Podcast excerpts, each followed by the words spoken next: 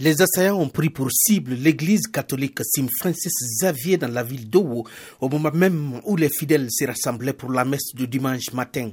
Ils ont ouvert le feu à l'intérieur de l'église et ont utilisé des explosifs.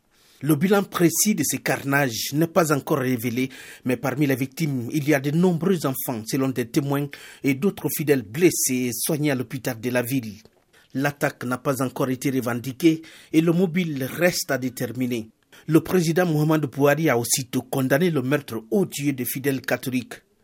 Oluwarotimi Akeredolu, gouverneur de l'État d'Ondo, a écourté son séjour à Abuja où il devait participer à la convention du parti au pouvoir qui doit désigner son candidat à la présidentielle et rentrer dans sa région qui a été jusqu'ici peu touchée par les attaques djihadistes.